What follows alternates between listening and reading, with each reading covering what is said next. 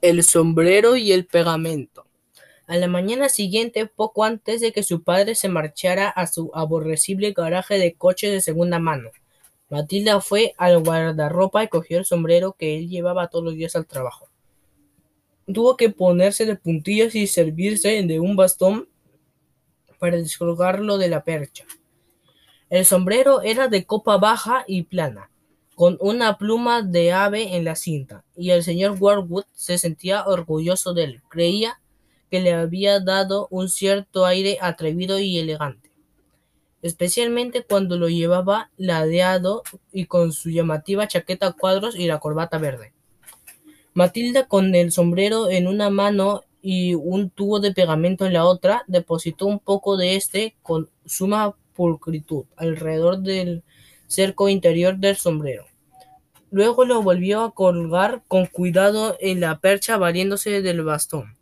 Calculó con exactitud la operación, aplicando el pegamento justamente en el momento en que su padre se levantaba de la mesa del desayuno.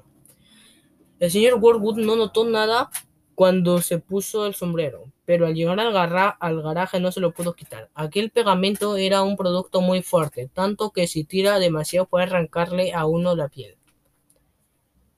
El señor Warwood no tenía ningún deseo de perder el cuello cabelludo, por lo que tuvo que dejarse el sombrero puesto todo el día.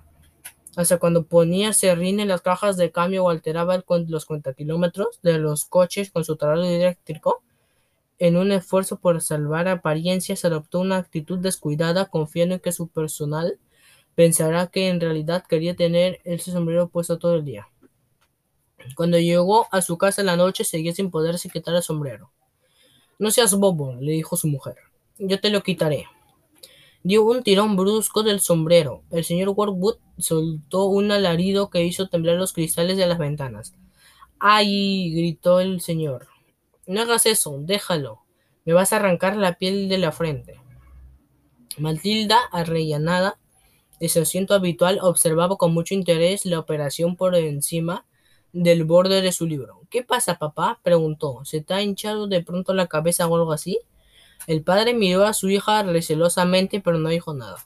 ¿Cómo iba a hacerlo? Su, su mujer le dijo. Tiene pegamento, no puede ser otra cosa. Eso te enseñará a no manejar un producto como ese. Supongo que estarías bien intentando pegar otra pluma en el sombrero. Yo no he tocado ese asqueroso producto, rugió el señor Worwood.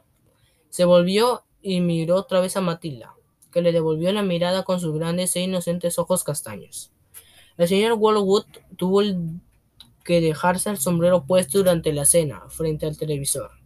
Tenía un aspecto ridículo y mantuvo el silencio. Cuando fue a acostarse, trató de quitárselo de nuevo, y lo intentó también su mujer, pero no sucedió. ¿Cómo voy a lucharme? preguntó. No podrás lucharte, le dijo su mujer pero por la mañana seguía igual y no salía, así que la señora Warwood agarró unas tijeras y fue cortando poco a poco el sombrero. Primero la copa y luego el ala. En las zonas donde había banda, la banda interior se había pegado el pelo.